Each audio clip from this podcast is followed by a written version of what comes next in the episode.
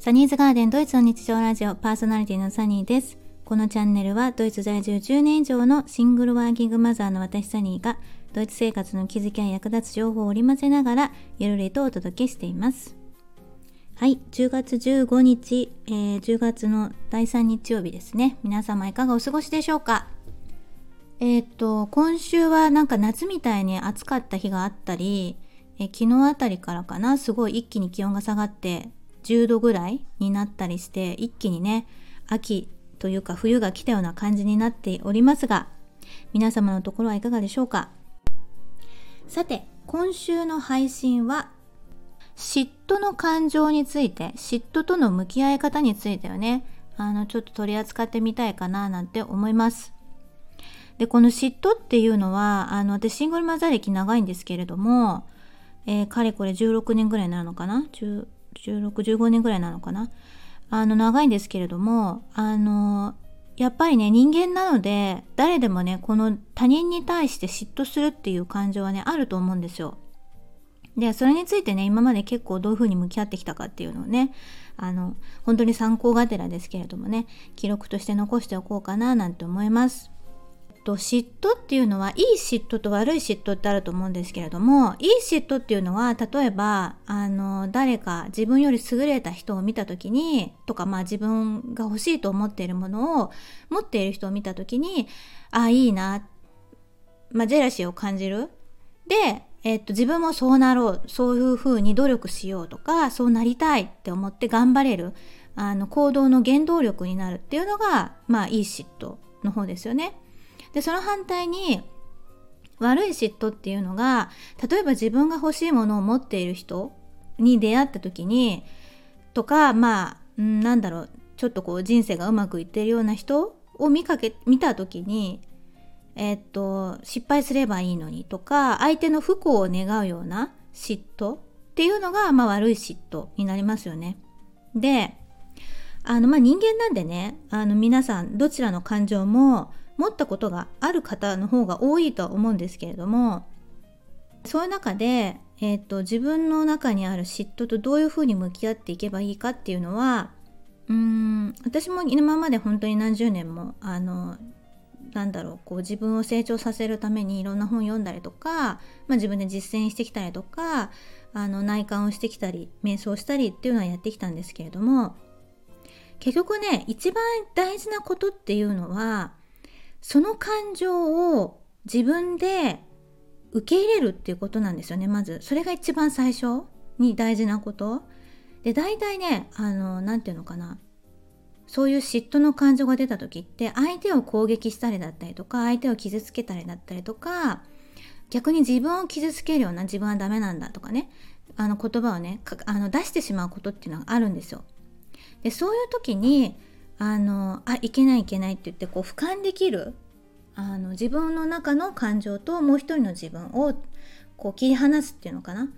うん、そういう作業がねすごい大事だと思うんですよ。で大体そういうあのネガティブなあの感情を言う時ってもう自分がすっぽりその何て言うのかな。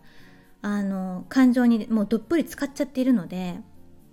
うん、生産性がないんですよね、うん、何も生み出さないし何も変わらない、うん、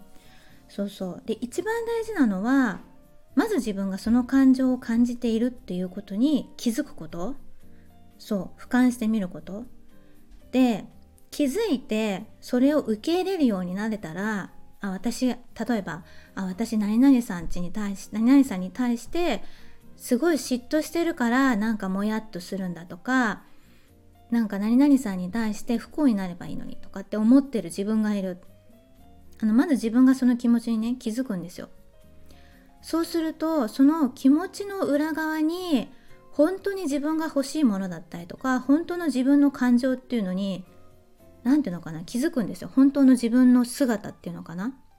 に気づくんですよね。例えば何々さんたちがあのなんか休暇中にこういうところに行ってるっていうのがすごいなんだろうこうもやっとするのであれば自分もその仲間に入りたかった。自分もなんだろうこうみんなと一緒にワイワイしたいそういう人間関係を築きたいそれが多分自分の中で結構自分なんていうのかな優先順位にあるっていうことに気づくじゃないですか。でそうすると自分がそれに気づいた時にじゃあそうやってみんなでワイワイ仲間内で仲間に入れてもらうためにはどうすればいいんだろうっていうので例えばコミュニケーション能力を磨いてみたりだったりとかなんだろういろんな情報を自分でこう主体的に集めるようなことができるじゃないですか自分を成長させるために。だけど逆に例えばその仲間に入れてもらえなくってすごいなんか阻害されてる感じだな嫌だな自分は嫌われてるんだなとかって思ってしまった場合その原因がどこにあるのかっていうのを自分で客観的に見る必要があるんですよね。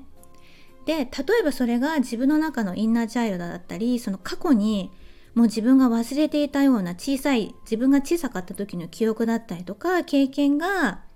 そういう感情に結びついてしまうこともあるんですよ。そうなのでその例えば小さい頃にあの仲間外れにされてたとか例えばなんだろうお友達がいなかったとかなんだろうあの友達との関係を築くのにちょっとうん難しさを感じていたとかなんかそういう過去の自分のトラウマみたいなのが呼び起こされて本当はそうじゃないのにたまたまなんだろうタイミングがあってあの旅行に行ってただけなのに何て言うのかな自分に原因があるんじゃないかとかって自分を責めちゃうっていう風になると生産的じゃないですよね。うん、そうそうなんかそんな風なことをね思った時にあのまあシングルマザーしてるとねいろんなこう他人との比較っていうのも気になったりはするんですけど、うん、結局自分の軸がないとこう前に進めないというか成長できないのであの人ってこう幸せになるために生きてると思うんですよ。うん、なので何て言うのかな自分の幸せって何だろうとかそういうことをこう見つめられるきっかけになると思うんですよね。で結局答えはね幸せになる答えって自分の中にしかないんですよ。やっぱりなんかこう道に迷った時とかなんだろう自分の人生に迷った時とかこのあとどうすればいいんだろうとか不安に駆られることってまあまああるとは思うんですけど生きてるとそういう時にやっぱり他の人に意見を聞いてみたりとかってしたくなるんですよね。うん、私もそうだったんでわかるんですけどでも結局自分にとっての幸せって自分にしかわかんないんですよ。そうなので例えばそうやって嫉妬を感じた時にじゃあ自分にとっての幸せ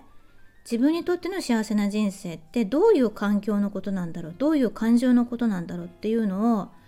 こう考えられる内観できるきっかけになるんですよね。うん、でね結構こう他人に対してこう攻撃的になってしまうっていう時は相当自分が疲れてたりとかなんだろうもう自分の人生が幸せじゃない時っていうなんだろうバロメーターになるので結構ねあの気をつけていた方がいいんじゃないかななんて私は個人的にはねあの思ってますね、うん、結構こう人を傷つけるようなことを言いたくなってしまうことがあった場合にはあ自分が幸せじゃないんだなとかなんかそういうことを振り返られるいいきっかけになるのであのノートになんかこう自分の気持ちをね素直に書いてみてで書いた後にここに全部誰にも見せるわけじゃないんですよ自分にノあの紙に自分の気持ちを全部書いた時にあ自分はこれに対して怒ってたんだなとかこれに対してなんかもやっとしてたんだなっていうのがこう俯瞰してみることができるようになるんですよ。で俯瞰して見れるようになったらその問題というかそのモヤモヤした気持ちから外に出ることができるのでもっと視野が広がるんですよね。そうでこの練習は結構ねあの嫉妬した時とか、まあ、怒りもそうなんですけどあのネガティブな感情の時には結構あの使ったりしてますね。でそもそも内観をしたことがないとか自分のことがわからないとかなんだろうこう怒りとかもやとかっていう気持ちを感じてもなんかあの蓋をしちゃう人ってあの特に男性とかで多いかもしれないんですけれども、うん、やっぱりねそれは自分を見つめる時間を取らないと結局人は成長していかないのでまあ成長したくなかったらそれはそれでいいんですけれどもなんだろうな周りの人にも影響してしまうので、うん、やっぱりそのなんかもやっとしたりとか嫉妬だったり怒りとかっていう感情が出た時にはちょっと一つ立ち止まってね自分でノートにこう感情を書いてみる。全部さらけ出す。っていうことをしてで初めて俯瞰するっていうことができるので結構それはねおすすめです。どなたかのね参考になれば幸いです。今週もここまでお聴きいただきありがとうございました。それではまた来週。チュース。